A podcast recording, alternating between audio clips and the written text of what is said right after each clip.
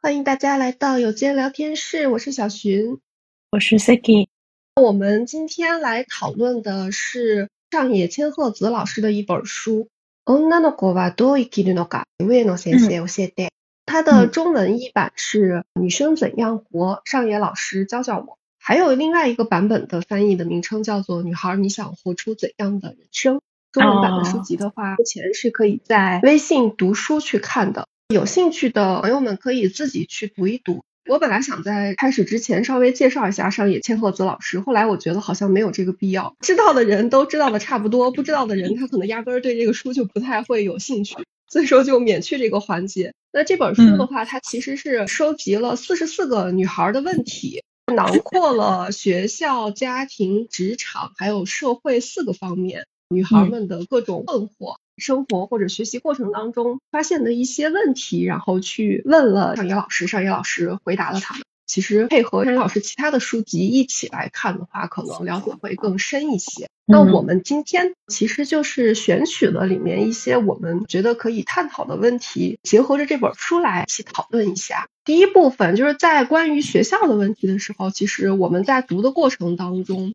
也跟其他的一起读书的小伙伴们有过探讨啊。里面有一个问题，它的题目呃，理科专业是男生主宰的天下吗？这是里面的一个女孩的一个发问。感觉好像在我们那个年代，我不知道现在的年轻的小朋友们还会不会有这个困惑。最起码在我们上学的时候，好像也时常会听过老师说，类似于女孩适合文科，不适合理科，或者是男生后劲儿更大一些，男生比较聪明，他一旦就是有了那个学习的念头，很快就会追赶过来。类似于这种话，好像某位热心网友啊，就坐在我对面的这位热心网友，他有过一些 实际的经历，我们可以稍微来采访一下。那在此时呢，我要重点提醒你一下，你控制一下情绪啊，不要说着说着就哭了。你要万一说哭了呢，我就把这一段哎给它剪辑下来，作为这个广告，不停的在片尾和片头循环播放啊。那我前面铺垫完了啊，就请我们这位热心网友先回答一下，在你读书的时候有没有这种经历？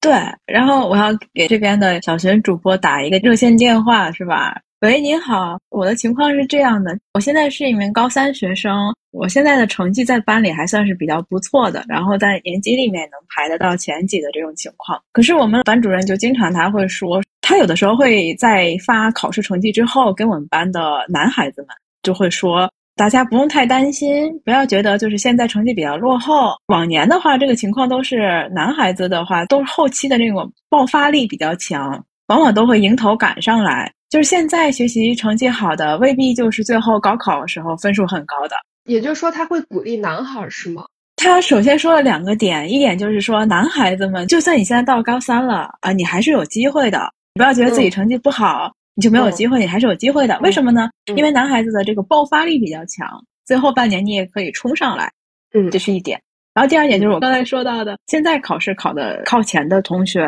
未必是之后正式高考的时候排名靠前的。首先，我是一个女生，然后你又说男孩子们爆发力比较强，那我会隐含的觉得，哦，女生的爆发力就不行了。男孩子会追上来，那我可能就现在跑的靠前，但是呢，也会被他们超过去，而且是属于我怎么再努力的也会被他们超过去的，这是第一个。然后第二个是他不是还说了一个那个现在考试成绩靠前的不一定就有优势，因为历年来讲的话，好像高考最后考到前几的都不是之前考试的时候排名靠前的那些。然后当时我的成绩明明就是比较靠前的，我觉得这两点好像都是在说我，是老师在点我是吗？对对，就是你也不用太努力了。你觉得这段话对你有什么影响？因为我特别容易受这种暗示心，这种心理暗示，我会觉得他是一个心理暗示，他就在暗示我，就是觉得就是在说，你别看你现在成绩挺好的，但是因为别人都没努力呢，别人只要轻轻的一努力就能把你超过。然后就还有一点就是，你现在再怎么样努力学习，你高考的时候那个成绩也不一定就会靠前。这两点都让我吸收接受了。我那段时间。高三的时候，就每个月不都有考试嘛，都会有那个排名嘛。我在我们班排名其实就是比较靠前，就第一、第二这样的。然后我总会觉得我后面的人在让着我，我觉得他肯定是在让着我。怎么这次又让我靠在前面？他肯定是在让着我。还有就是下课了以后，大家会围在老师讲桌旁边去问老师问题，发完卷子。我拿这个卷子，我就很好奇他们在问什么，因为我觉得没什么可问的了。为什么你们还有问题？这怎么突然开始凡尔赛了呢？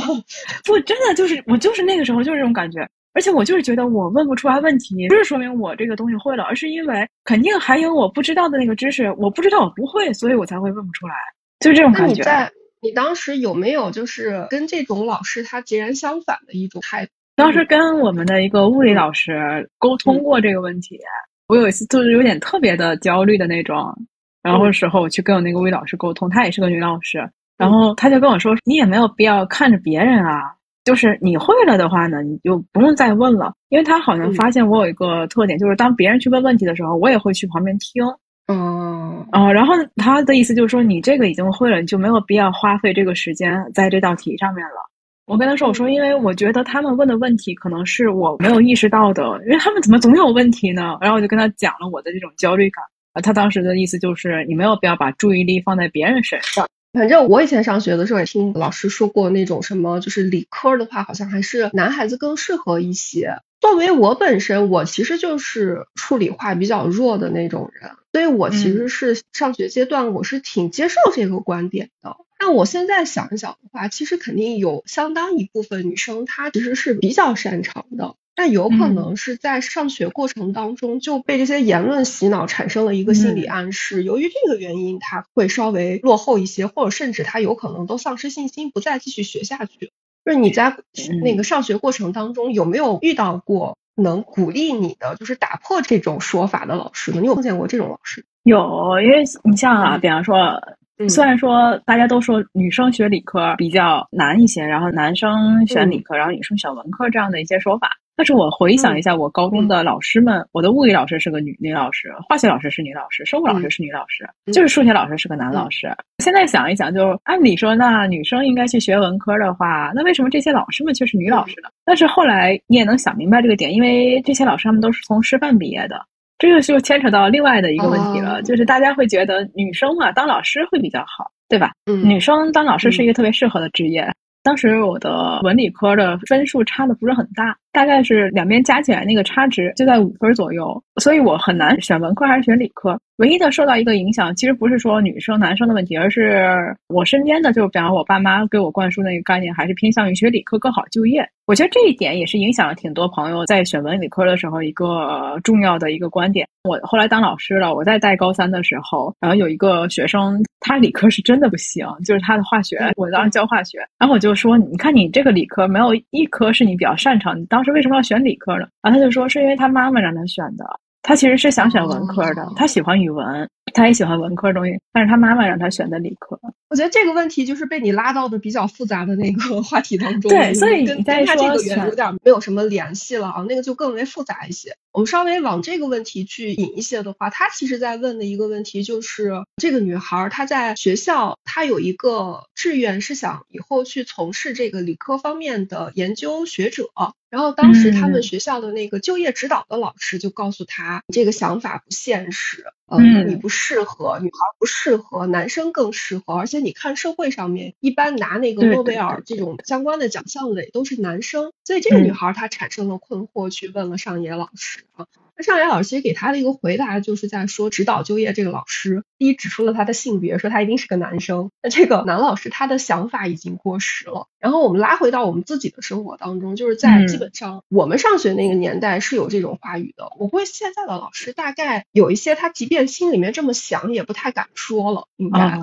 我猜，应该是，我猜他是不太敢说了。但我想做一个结尾的话，就是首先对于这个问题，尚野老师在最后他说了这样一句话，他说：“你的人生此刻才刚刚开启，千万不要因为一句话就否定了自己未来无限的可能性。”那针对这句微信读书里面有一位昵称叫做肖的网友，他说：“不要迷信权威，不要贬低自我，人生是狂野，只要不死就有无限的可能。”那我这我觉得他这句话点到了一个题，叫做迷恋权威，也就是我们其实很多情况下是比较容易有这个倾向的，就在学生的时候觉得老师说的话是对的。其实第一，我觉得可能这个问题确实它比较复杂。那因为我不知道有没有人做过这个研究，你有分析过男生的大脑或者女生的大脑，给出来一个数据，真的是证明呃有那个倾向的啊。这第一点，我不知道他是否有这个数据。第二点，从我来看的话，我觉得它就是一代一代就是去洗脑的一个过程。最终就是语言去形成了一个心理的暗示，然后它成了一个恶性的循环。那我觉得这个老师可能他没有意识到，他对着一个孩子说了这样的话，最终导致他可能做出的一个选择，其实是因为他最初去种下了这样的一个种子。嗯，所以就是如果对这个问题做一个小结尾的话，我觉得尚云老师那句话说的特别好。如果此时此刻在听这个节目，你有同样的这样的一个困惑的话，就不妨去想想那句话，就是你的人生是属于你自己的，你不要因为别人的一句话就否定了自己。虽然我们说要听劝，不要太迷信一个人，嗯还是要自己去思考一下，多去衡量，得出来这个结论才会比较的客观。再加一个，就是刚才说到的这个研究者里面的话，男性的话会远远高于女性这一。因为这个观点在那个《看不见女性》那本书里面，他刚好有讲到这个问题，就是为什么男性的研究者会远远多于女性。而且在高校里面，你会发现，比方说像美国呀这种，他们是有一个终身教授这样的一个称号，就是很多人都会希望自己成为这个终身教授，就相当于是你永远不会退休了这种职位在。但是你会发现，想拿到这个终身教授的话，你是需要有多长时间的这个研究的年限在那儿，然后这一点就卡住了。就是女性她到了这个生育年龄的时候，她就需要去有一到两年的时间，她要去生生育，他要去照顾孩子了。跟男性相比的话，他一般就从这个地方。就可能会断了，要不然他就选择他不去生育，就不要孩子，然后持续在这个研究的道路上去这么走下去，那他就会成为我们所谓的大家看到的那些女研究者、那些女教授们。然后另外的一部分人，他只能是选择离开了现在这个研究的位置，去回家生孩子，请一两年的假期了，对吧？那这样的话呢，他能够再继续往那个终身教授这条路上走的，就会有很大的障碍了。作者的意思就是说，这个存在这个评比的过程中存在着非常大的一个不公正的一个问题。男性可以这样去设置这个路径，然后你应该再设置一个能够尊重女性的路径。可是呢，制定这个规则的人会觉得说，为什么要为了一小部分的人去改变大多数人的这个情况？可是所谓的一小部分人，其实就是呢占百分之五十人口的女性。你怎么能说？要去生育的这部分女性，就变成了一小部分的这特殊的那个人群了呢。然后有了这个社会现象在摆在这，就是像美国这种情况摆在这，导致了全球的这种研究人员里面，我们会发现男性是大于女性的。那就返回来说，就像这个老师里面他给这个学生的这个回复，我们不能说他是不对的，因为他现状确实是这样，就男性大于女性。可是这个老师却没有去思考为什么男性却大于女性这个对原因。这一点其实，在上野老师的回复当中，他也提到了，就是说他并不是因为你在学习上面有差异，或者你适合不适合，而是背后其实是有着一些社会各个方面去造成的一些原因。嗯，是这样的。那既然你提到的话，对面这位热心网友他还读了这个看不见的女性，那这本书虽然是我给他的，但我本人并没有看完，我本人还没有看完。所以大家如果有兴趣的话，可以在读这个书的同时，也找来看一看。嗯，好，这是第一个小问题，在第二块是讨论了一些跟家庭相关的话题。我记得书里面有一个问题，他是这样说的：提问的女生说，她的妈妈总是说以后养老就全都靠她了，然后她就有一个困惑，说难道她的出生仅仅是为了给父母养老吗？那结婚之后，她的老公的父母是不是也由她来照顾呢？就由这样的一个问题。尚野老师给出了一些回答啊，那首先他帮这个提问的女孩去梳理了一下，他说，在日本产生的一个现象是，由于在日本，许多父母会把女儿视为自己的一个私人财产，或者是养老的主力军，父母会有这样的一层印象。而且据在日本的一个研究显示呢，一九八七年起，倾向生女孩的家庭会更多。那在此处，如果你要认为是女性社会地位提高了，那就是大错特错了。那背后并不是因为这样的一个原因，其实真正的原因就是日本的父母觉得女孩更加的乖巧听话，对父母的这样的一些吩咐呢，她的服从度也比较高。以及在过去的年代当中呢，那培养男孩是为了让他们去外面赚钱养家，那基本上现在在日本呢，老年人他都有自己的年金，就是养老保险。那让儿子外出打拼的这一层需求就减弱了，而在心理层面，希望能得到女孩的一些关心呀，以及养老的这样的一些照顾方面的需求增加，我觉得好像还是女孩子更好一些，就觉得女孩她会更贴心一些。从这一点，生女孩的倾向变多了。这是张野老师对这个问题做的一些分析。其实我也偶尔听到过这种话，就是可能会有一些父母感叹说，其实还是女孩更好一些，会更照顾家庭。那还比较有意思的一些是，我觉得年轻的爸爸妈妈，你就包括你现在看一些那种短视频网站，它时常会有那种标题，就是骗你生个女儿系列，好像很难看到骗你生个儿子系列吧？好像只有骗你生个孩子，还有骗你生个女孩系列会比较多一些。我其实采访过一些我的朋友。而且有个特别有趣的现象，就是我身边有一些朋友，他们是这样说的，就是说如果一胎是女孩的话，往往更有信心去养一个二胎。就我有一个一胎是女孩，然后。二胎是男孩的那样的一个朋友，他就跟我这么说，他说养男孩就等于养了一哈士奇，就是说男孩太好动了，整天拆家。他要不是因为就第一个女儿就是更加文静的话，他可能也没有信心再去养一个孩子。但就因为第一个孩子太好带了，然后他就对自己的这个身为父母的这种能力产生了很大的自信，然后又去生了一个孩子。然后第二个孩子是男孩，就打破了他以前的那种信心啊，就发现哇，原来还是挺累的。但是我觉得挺有趣的，对于女孩会更加喜欢照顾别人，就更加能够照顾人的这样的一个特点，你有什么想法？我觉得就我自己的观点来讲的话，虽然就不想承认说为什么照顾家人也好啊，照顾父母也好，这个责任要落在女方身上，虽然不想承认，但是好像潜意识里面自己也会觉得，要是女孩子的话，还是要懂得去照顾人的。这句话好像是一个根深蒂固的一句话。现在回忆起来，比方说。刚开始自己开始在外面生活了，那就是我开始留学的这段经历。在外面，比方说接触到其他的朋友们的时候，第一反应，别人来的时候，你给大家准备吃的，看大家坐在那儿了，就会主动的会站在那个辅助的那个位置上。嗯，尤其是这里面有其他人在，然后包括大家一块聚会啊什么的时候，也会想去给大家准备餐具啊，呃，帮大家倒倒水呀，就这些动作都是那种下意识就会想去做的，甚至包括最后大家都吃完饭了以后，你会主动的想去收拾桌子，明明不是在自己家里啊，然后想去帮忙去刷碗啊什么的，好像就有点理所应当。后来思考这个问题，就是是不是跟家里面的生长环境有一定关系？比方说，在我家里的话，在春节的这个时候，一般都是去我姥姥家吃饭，吃年夜饭。嗯。然后那个布置桌子的工作，然后做饭的工作，以及最后都吃完了以后来收拾桌子、扫扫地的工作，全都是我妈妈或者是我舅妈在做。然后呢，其他的人像我爸、像我舅舅，他们就会坐在沙发上跟我姥姥他们聊天。然后我哥就是我舅那边的孩子，我哥哥他也是会坐在那个椅子上聊天。就是其他的工作，包括扫扫地啊什么的，我妈有时候会喊我，就让我帮忙给扫个地，但是很少会去喊我哥他们。所以，好像这个观念会慢慢的印在自己的脑海中。遇到类似场景的时候，你就会很自主的，就是帮大家摆摆碗、放放筷子，然后准备准备饮料。我觉得你这个就回答了我的一个疑问，因为我在读的时候我就在想，我们在讨论的时候会说到这儿吗？确实，我自己其实我觉得我也会这么去想，好像女孩更加贴心一些。像我们会说什么那种小棉袄是吧？就用这种词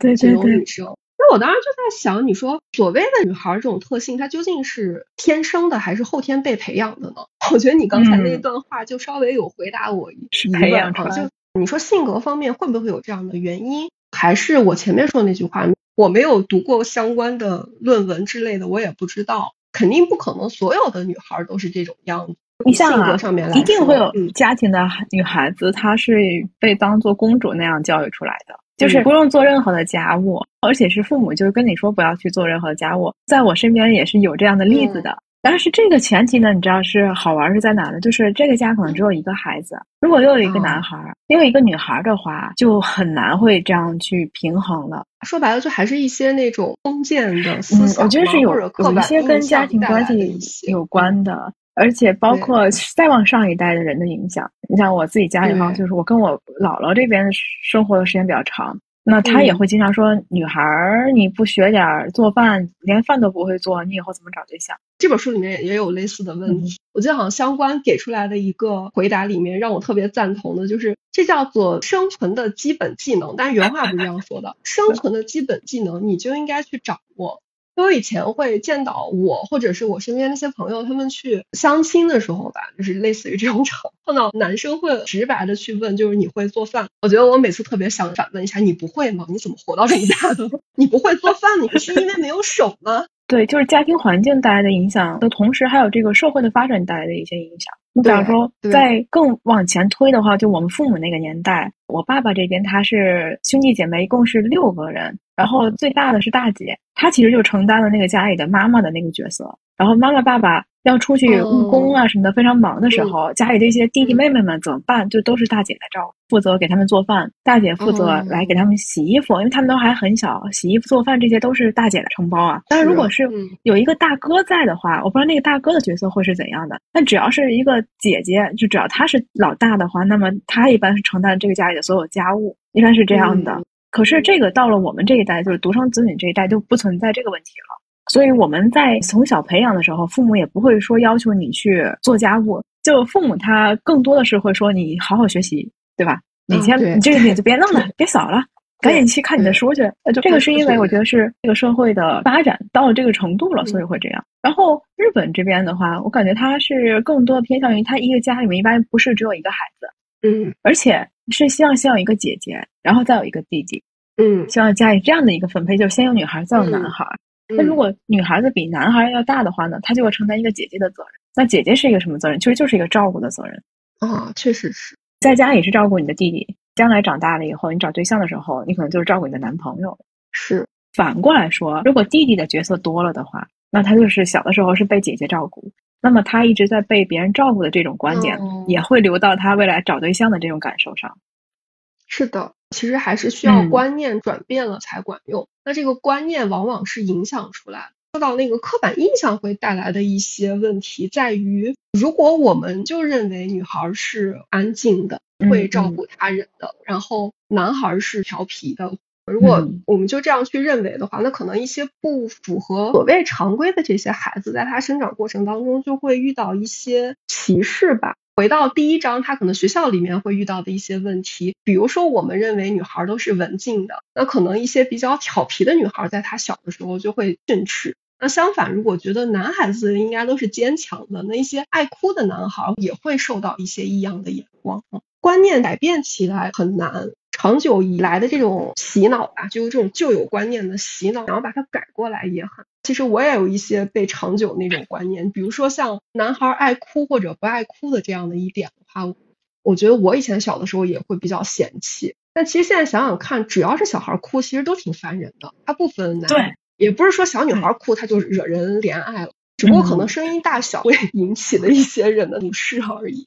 生活过程当中可以不理解，但是要学会去接受他人的不同，这个可能是比较大的一个学习课题。后面的就是职场提到的一个问题，就是在日本已经成为一个社会问题的，甚至上野老师用文化来去称呼它的，就是关于痴汉的这个问题。痴汉是什么呢？就是在公共场所他实施性骚扰的一群败类，叫做痴汉。原问题是，女孩说我在上下学的途中常会遭遇到痴汉，那我试着向父母呀或者老师去倾诉呢，我却常常会被指责。为什么只有你会遇到？你遇到也是你的问题。他的求助的原文是这样的：首先，我们先来谈一谈痴汉的这个问题啊。我们再次请出我们的热心网友啊，据说他好像有遇到这个痴汉的经历，然后我们再 听一下。来，这个话筒就交给你了。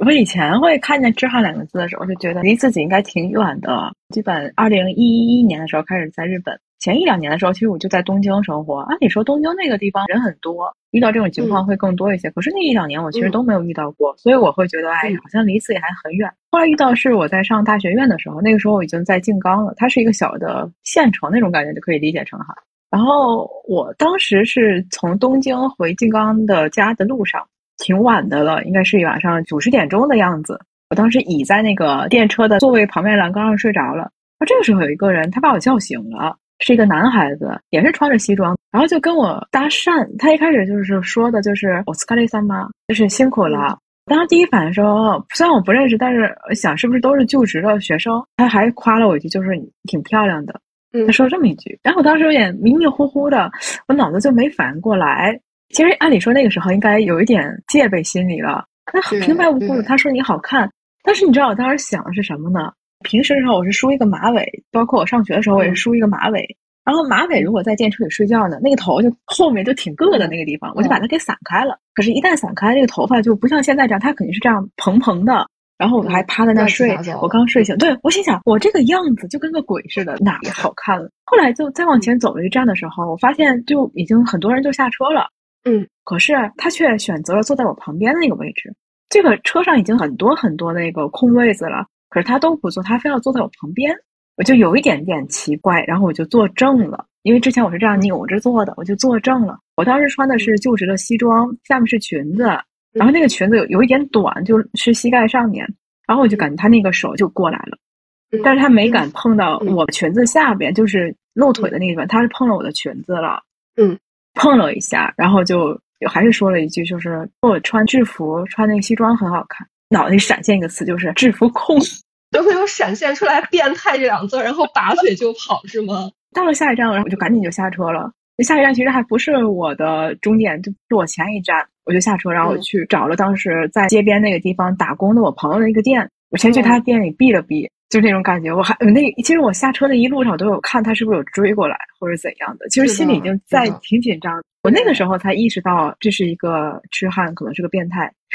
当时我没有反应过来是第一，然后第二就是反应过来以后，我其实是不知道该怎么处理的。这个经历给大家就是提一个醒。我是第二次听这个热心网友讲他这个故事，就我第一次的时候，我是说怎么能有这么没有意识的人呢？就我自己是个特别怕死的人啊，所以我跟大家说说为什么为什么没有意识？后来我就第一点，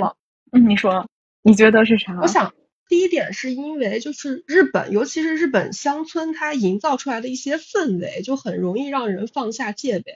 就比如说我自己，像我上学工作的时候，它是特别村儿的一个地方。然后我这种怕死的人，就我从小在我们家是睡觉之前，我会把那个门窗仔细检查一遍才睡的人。我在上学和工作的过程当中，曾经有过不下三次是忘了去锁自己家的那个门的。那个门儿不是就直接锁上了，你得把那个锁锁住了以后，它外面才拉不开。就那种构造的门比较多，我是忘了锁那个门的。就第二天早上起来，我会心里咯噔一下，但是那种氛围就给你营造出来，会容易让你放下戒备。第二是我觉得那个日本的一般的男性，他是外形比较瘦小，就他长个儿比较矮，他也比较瘦。对。因为我们印象当中的那种坏人，就如果他是一个彪形大汉，或者是本身就散发着一些我们对于坏人的那种刻板印象的话，可能心里面就在当下就会下意识的去跟他保持距离。但就由于他那个外形，估计也不会怎么样，就会有这样的一个想法。所以我觉得他挺危险。就在这里给大家也算提一个醒了。我分析的对吗？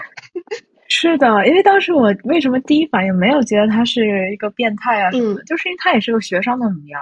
一个学生，甚至比我小的小男孩，而且他也穿着西装。我第一反应就是，我们都是一起去就职的同届生，所以我以为他想要跟我聊一聊就职的一些事儿什么之类的，所以我就没往那个方向去想。而且我印象中，我会觉得痴汉的话，他会偏向一种猥琐的那种，上一些年纪的那种，哎，对对对，大叔啊，哎，那种感觉的。可是完全不是啊这个孩子那个脸，我现在肯定是记不清楚什么样子了。但是我当时那一两天，我做梦的时候应该是梦见过，就是他那个脸，在我印象中，他笑的那个样子，就已经让我觉得有点毛骨悚然了。那个时候我是一个人住，读书的那段时间，就像刚才你说到的，大家戒备心都比较弱，都觉得日本这边比较安全。当时的房子就住在路边的一个两层的一个小公寓楼里面，然后第一开始我是住在一楼，然后推开窗户，外面就是马路，马路中间会有一个草坪。还有一个很短的一个栅栏，就是你想迈过来进来是很容易的。当时就住在那样的一个房子里面，可是那个时候我完全没有觉得有什么危险之类的。朋友有劝过我，就说你往楼上搬一搬，别住在一楼。我就没有想过就是会有什么安全问题。但大家都说日本的治安很好，而且当时我的窗户都不关，就是不睡上锁的。我人不在家的时候，我窗户不上锁，为什么呢？为了方便，如果万一下雨的时候，我还需要我的同学帮我收一下我的被子。对，所以我觉得这块就要给大家一定要提个醒，要有戒备心一些。不是说所有的人都是坏人。异国他乡的时候，如果碰到一个一开始还比较友好，他展现出来友好热情的人的话，就更容易放下戒备心。但是有的时候可能就对方不是好人，说白了就是这种感觉。所以还是大家要稍微的注意一些啊。是的，是的，是的，是的。这是一个热心网友提供的一个案例啊，所以咱们就就这个案例要跟大家讲一讲。没有这种经历，碰到的那个当下肯定是会发懵的。所以就是我觉得还是要时时刻刻保持警惕吧。针对他这个问题，我有两点疑问。第一点疑问是你刚才说到的一些关于痴汉有那种刻板印象。我觉得很大的一部分，它其实都是影视剧带来的，因为影视剧它就会塑造那样的一个角色，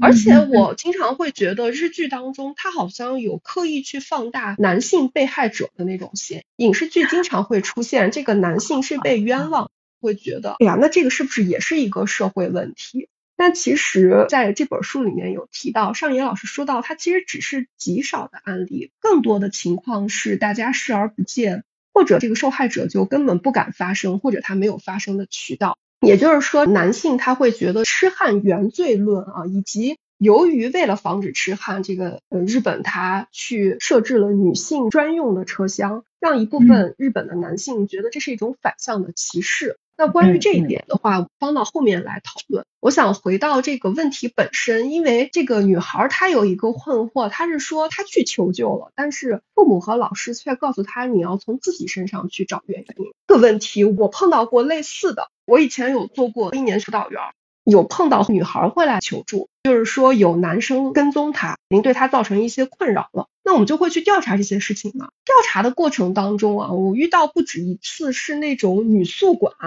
那宿管阿姨，她会非常厌恶的说，那都是她招惹来的呀，就说那个女孩招惹来的呀，她不跟人家，那男孩能那么执着的跟着他？这种问题，其实在其他书里面他有过讨论，就我们以前节目当中也有，就是好像只要是漂亮一点的女生，她在做一些事情牵扯到男生的时候，总会有人会往两性的那个方向去想。这个问题我们没有办法去展开啊。我觉得这个现象就其实，如果要是想解释通的话，好像还得回到那个《艳女》那本书里面，好像有一章会有比较明确的那个解释。我是觉得，就是这种问题是和这个女孩问的问题是相似，就有一部分人他会说这个问题从自己身上去找原因。他是个变态，他骚扰我，我还要从我身上去找原因。我这一个巴掌拍不响，肯定是你也有问题。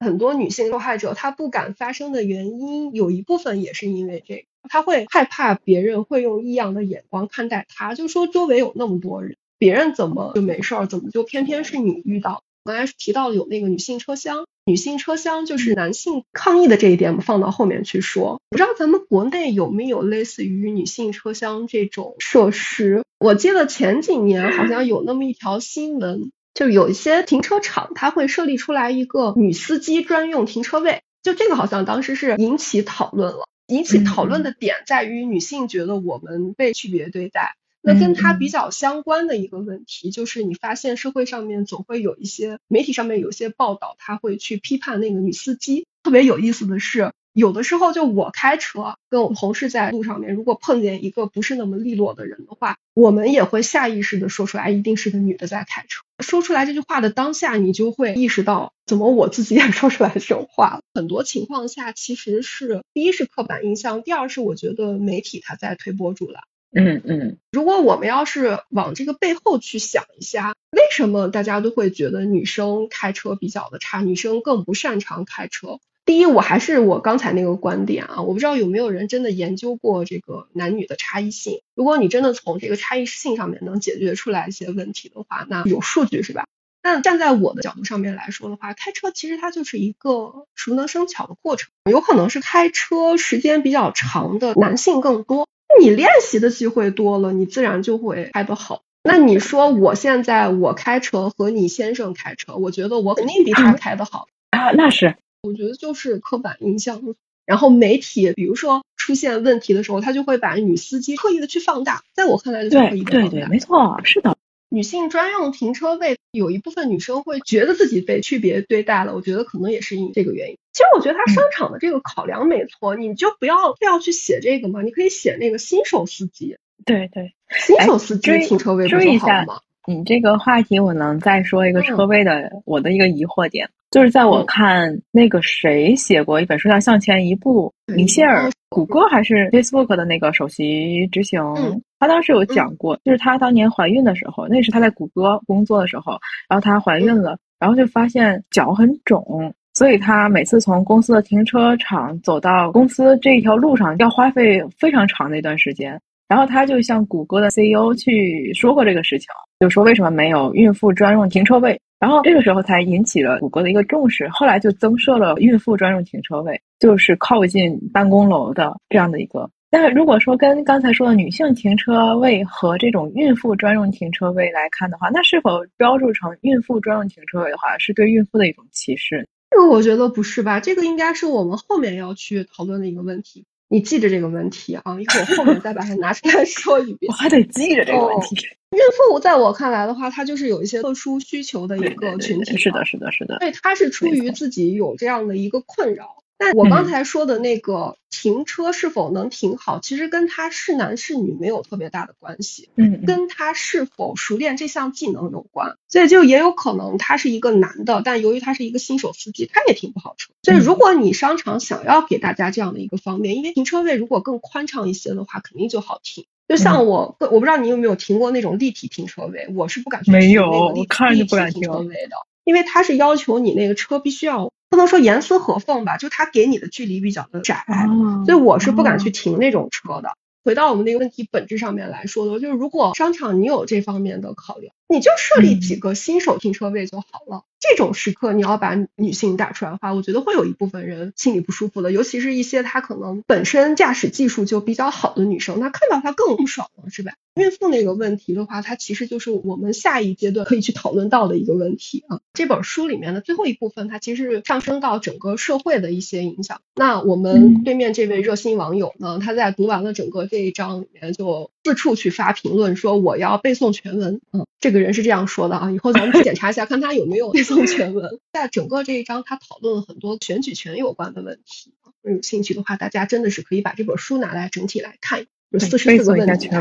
那在这里面就有一个女孩，她有一个感受是觉得其实早就已经实现男女平等了，但她就马上要步入职场啊，听周围的一些哥哥姐姐，尤其是姐姐的反馈，她才突然发现哦，原来日本社会并没有达到男女平等，相反是性别歧视其实四处可见。那他就突然在想，他说我该怎么办？然后我我其实在这儿特别想就是读一下那个上野老师的回答，但它比较长，我就不读全文了。第一步先去解释了一下关于性别歧视的一些社会背景。针对这个问题，上野老师说，可能想要达到一个完全社会平等这样的一个社会，它需要一个漫长的过程。但是作为个人，他给出的两点建议是：第一个。认清现实，要知道日本社会还是这种样子的，所以你尽可能在选择工作的时候，就可以去找一些这个男女平等程度最高的公司与职业。这是第一个建议。那第二个建议，他就提出说，在你涉足的领域当中，请一点点设法改变自己自身的环境。比如说碰到一些身边这种不好的一个现象的话，不是提倡让你那个时不时没事儿你去找上司去杠。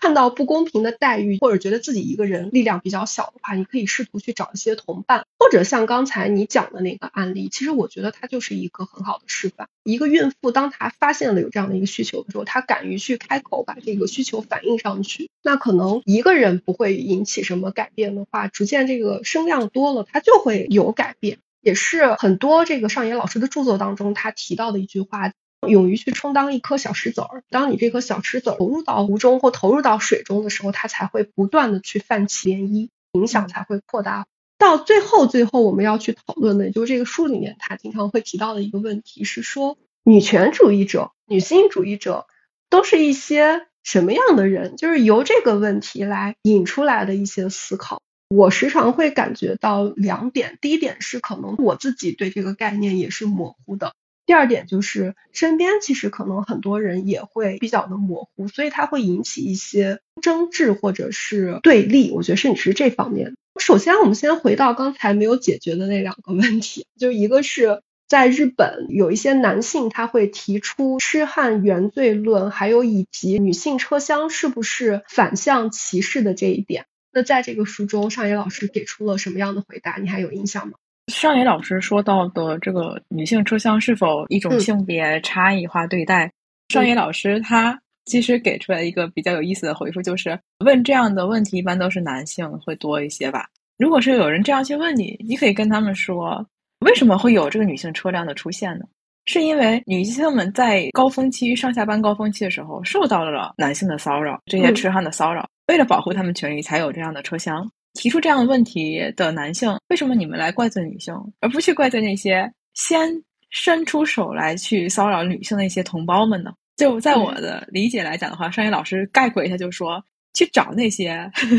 你应该去找那些男的理论理论，好好管一管那帮人，而不是过来责怪这些受害者们。没错，而且书里面提到，就是有一些男性会说这冤罪论嘛，会提出。他是被冤枉的。其实，上野老师说，数据显示，真正因为诬告而蒙冤的，其实就是很少数的那种个例。几乎每天都在发生的一些犯罪的话，其实还是受害者更多一些。以及更过分的有一点，他说，其实还会有一些那种男性杂志上面，甚至会刊登一些文章，类似于哪条电车路线更容易得手。所以他就是说，你们这些人就不应该从受害者身上去找这个原因。先把那源头给它掐了，就说白了，如果没有这些神经病的话，谁又愿意去专门去设立一个车厢呢？女性车厢其实我觉得它也有不便呀，真正使用过你就知道，并不是那么方便的一件事，就你得找那个车厢的地方，然后它只有一节的，它一个车厢只有一节呀，就是它又不是说有那个十节车厢给你一半都是，仅仅只有一节。其实很多情况下，它也有它的不便，我们是实为无可奈何的一个举动。这块其实我觉得跟刚才那个孕妇的车位其实是有类似的地方的，就是它不是说反向歧视或怎么样，它是保护他们应有的一些权益而做出来的一个举动。就我还以前看过一个有意思的一个说法，就是有人也在网，就是有我在网上查，就是这个女性车厢的问题的时候，然后有个人他回答了一个这个说法，他说。车厢的分类不仅有女性车厢和一般车厢的区分，车厢的分类里面还有夏天的弱冷车厢。首先，我们说为什么有弱冷车厢却没有弱热车厢？解释一下，就在日本的电车，电车里面一般都有空调，对吧？夏天有空调，然后冬天呢，它那个座位底下会散热气，就不会那么冷了。然后因为夏天的话，那个冷气开特别足。其实这个里面也有一些男女的数据在，就好玩东西在里面。为什么电车里的车厢的温度要调那么低？其实是调到了一个一般人大家会喜欢的一个温度，然后又回到了那个看不见女性里面提到的一点，所谓这个一般人会舒服的这个温度呢，其实是以男性标准来设定的。所以在这样的车厢里面，女性就会感觉很冷。嗯，对，因为女性本身对那个温度的温差感觉和男性是不一样的。然后就回到了这个弱冷车厢。为什么有热冷车厢没有弱热车厢？是因为夏天的时候你肯定是穿的很少出门的，很难是再披个外套。这就是弱冷。如果你怕冷，你就去热冷；如果你不怕冷，你就去一般车厢。是这样，所以你不可能在车上你现脱，对吧？但是冬天不一样，冬天的话，如果你冷的话，进这个车厢你太热，你是可以脱外套的。这是首先解释了一个这个问题。然后就这位网友他就提到了说，车厢不仅分有女性车厢，还分有弱冷车厢。那热冷车厢就是为了方便那些对温度感受很强烈的人，对吧？那么女性车厢呢，其实也是服务那些担心或者是呃有这种不愉快的女性们所服务的车厢。所以，为什么在说到女性车厢的时候，我们会觉得有性别差异化？但我们说的弱冷车厢的话，你却不会往这个性别差异化上去想，是因为车厢的名字是带有一个女性的两个字了。我在思考的一件事情。就为什么现在你看网上或者是在那种公共媒体的时候，总会觉得它会有那种对立的一个感觉？就是起初其实它呈现出来的仅仅是一个事件，而这个事件的话，它其实也仅仅是一个侧面，双方都了解不够，然后专业知识也不够充足。就类似于我经常看到你的朋友圈嘛，你会时不时的就抛一些自己的感想，然后会有一些人来回答。就我在看他们。在我看来，就是回答的人他也没有回答到点上，就他也不是很专业。那作为我本身，我觉得我自己读书不够，我也没有专业的知识去说。这样的两种人，他在互相进行讨论的时候，我是觉得人可能在维护观点的时候，会容易去否定对方的倾向。那这种情况下，他就会引起一些争端。很多人他其实并不想知道背后的原因，他其实就是图一个热闹。所以在这种情况下，以及部分不良媒体它的一个导向，就会引起了一个对立的感觉。那我觉得这不是研究者的一个初衷，他并不想看到这样的一个结果。而且真正有知识的人，他可能想站出来说一句话，由于或是他的表达不清晰，或是看的人没有能够真正理解到他的意思，反而会让客观的人变成了一个墙头草的感觉，就两边都在骂他。久而久之，可能真正有看法的一些人，他也就不说了。反过来说，我们说为什么就是我们每次看这个上野老师或其他老师的那个书，都会觉得特别的过瘾呢？就感觉他好像说的，你就觉得他说的又对，而且他也坚持他自己的立场，他也不怕别人怎么去看待他。第一就是我觉得他真的是个专业，他研究透了，然后他自己有丰富的专业知识，而且其实我觉得很多人的误解是，他觉得可能别人是在攻击这个群体，就类似于我们放在书里面，就很多日本的那个读者，他读了上野老师的书，觉得这个上野老师是在骂男性这个群体。但是你也提到过，其实，在多处上野老师用到的是“偶桑”那个词，“偶桑”那个词，其实它去形容的是那种冥顽不灵的一些男性，他是有一个定语放在这儿。那为什么这位男性读者在读的时候觉得是在攻击你呢？是你自己需要去思考，毕竟你潜意识里面你也是这群人呢。什么叫做女性主义呢？其实上野老师他在科普的书里面都分别给出了相同的答案。女性主义它并不是要忽略男性权益。上野老师有一段话，我们就在这里稍微读一下。他说：“男女平等的思想，并非倡导无论男女一律要变身为强者，或渴望像男性那样占领高位、主宰他人。”在权力斗争中获胜，以暴力的方式强迫他人听从自己。由男性一手打造的社会已存在太多问题和麻烦，女性并不希望去效仿男性，去发起战争，彼此残杀。愚蠢的事情，无论由男人去做还是由女人去做，都同样愚蠢。没必要去模仿男人的所作所为。我记得张老师在《从零开始的女性主义》里面应该有过相似的一段话，他是觉得日本部分男性觉得提倡女性主义是要来剥夺他们的权利，但其实真正的女性主义，它是要尊重弱者，然后让弱者也同样能获得尊重，拥有正当权利的一种思想。嗯，其实说到底，我觉得就是因为不够理解才会造成的一些误解和一些误区。而往往可能在沟通的过程当中又不够理智，这个问题该怎么样去解决呢？站在个人的一个 立场上面来说的话，我觉得第一点就只能是多读书，第二个是提高表达能力吧。说到这一点的话，就类似于之前说过的那个《他们和他们》那本书里讲到了九十年代半边天栏目刚推出来的时候。其实编导在当时那个情况当下，反复请了这种性别研究的专家去做一些讲座。通过他们长久的一些讲座，里面的那些人才慢慢意识到，哦，有一些词语是不能用的。就好像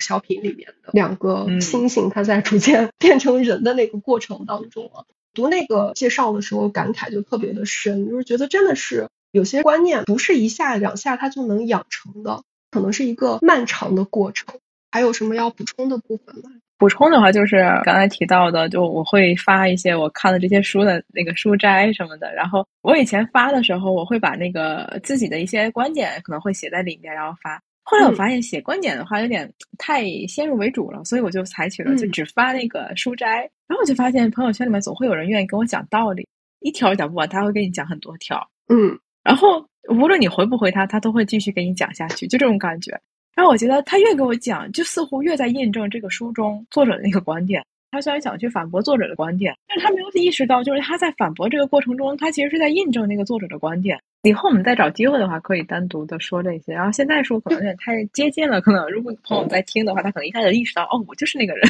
回到这个书的最后，倒数第二个问题吧，它有一个标题，我觉得等于回答了这个书的题目，因为这个书的题目叫做《女生怎样活》，是吧？女生你想活出怎样的人生？我觉得他回答的那个内容就是想怎么活就怎么活，自己的人生自己做主，多看书，然后多思考。好，我们基本上内容就说完了吧。然后我想说，这本书我是看到了最后他那个后记的时候才知道，原来他这本书上野老师自己写的后记是想写给这个十到十九岁，就是日本日语里面叫做时代这个年纪的这些学生们看的，因为确实是从他问的那些问题，我会觉得提问题的他大多数都是女高中生，嗯，也有女大学生哈，女高中生会更多一些。然后他们为什么会提出这样的一些关于女性或者是社会对于女性、男性的这样相关的问题呢？是因为他们通过，比方说学校，比方说自己家里面，他看到了父母的这个状况，对吧？嗯。还有就是看到了自己的姐姐求职的这个状态等等，他通过这一点，然后他去问了这些问题。所以这些问题里面，你会发现他似乎在问自己，又在问未来的自己，给未来的自己去提这样的问题。然后上野老师就是以他一个过来人的角度来回答这些内容。我看完这本书以后，我第一反应就是，我要是十几岁的时候要是能看到这本书的话，我一定非常对对，我也我也有跟我现在应该是不一样的。我觉得我用了很长的时间才明白了现在他写的这些内容。就如果我早一点看到的话，我可能会早一点就能有现在的这样的一些想法了。不会有那么长的一段时间，我是在我以为我认为的那个东西是正确的，没错，这是一点。然后第二点就是，如果未来我有一个女儿的话，我很想先把这本书给她看，就是在她开始有这种意识的时候，看有你在就足够了。这个就是我们说的那个影响的过程中呀，就是如果也是越来越多的人他都能意识到这一点的话，那后面的人就会不断的在进行改变，这个才是最终能够改变的一个根本的原因呀。嗯，是的。其实还想再找一个机会，如果以后我们还聊这个社会话题还有女性话题的时候，我们可以说一说，就是你看过了这些书以后，你会意识到以前你没有意识到哪些问题。来吧，它记到小本本上啊，等我们再读个几十本书的时候，再记。我可以说，比方说我现在能够感觉到的，像我们公司的一些情况，就我以前觉得是理所当然的，但是我现在就是开始觉得它不对。这个我们可以专门找机会再来稍微的说一说。嗯嗯，这里是有间聊天室。我是 Siki，我是小寻，感谢你的聆听，记得关注我们哦，下期再见。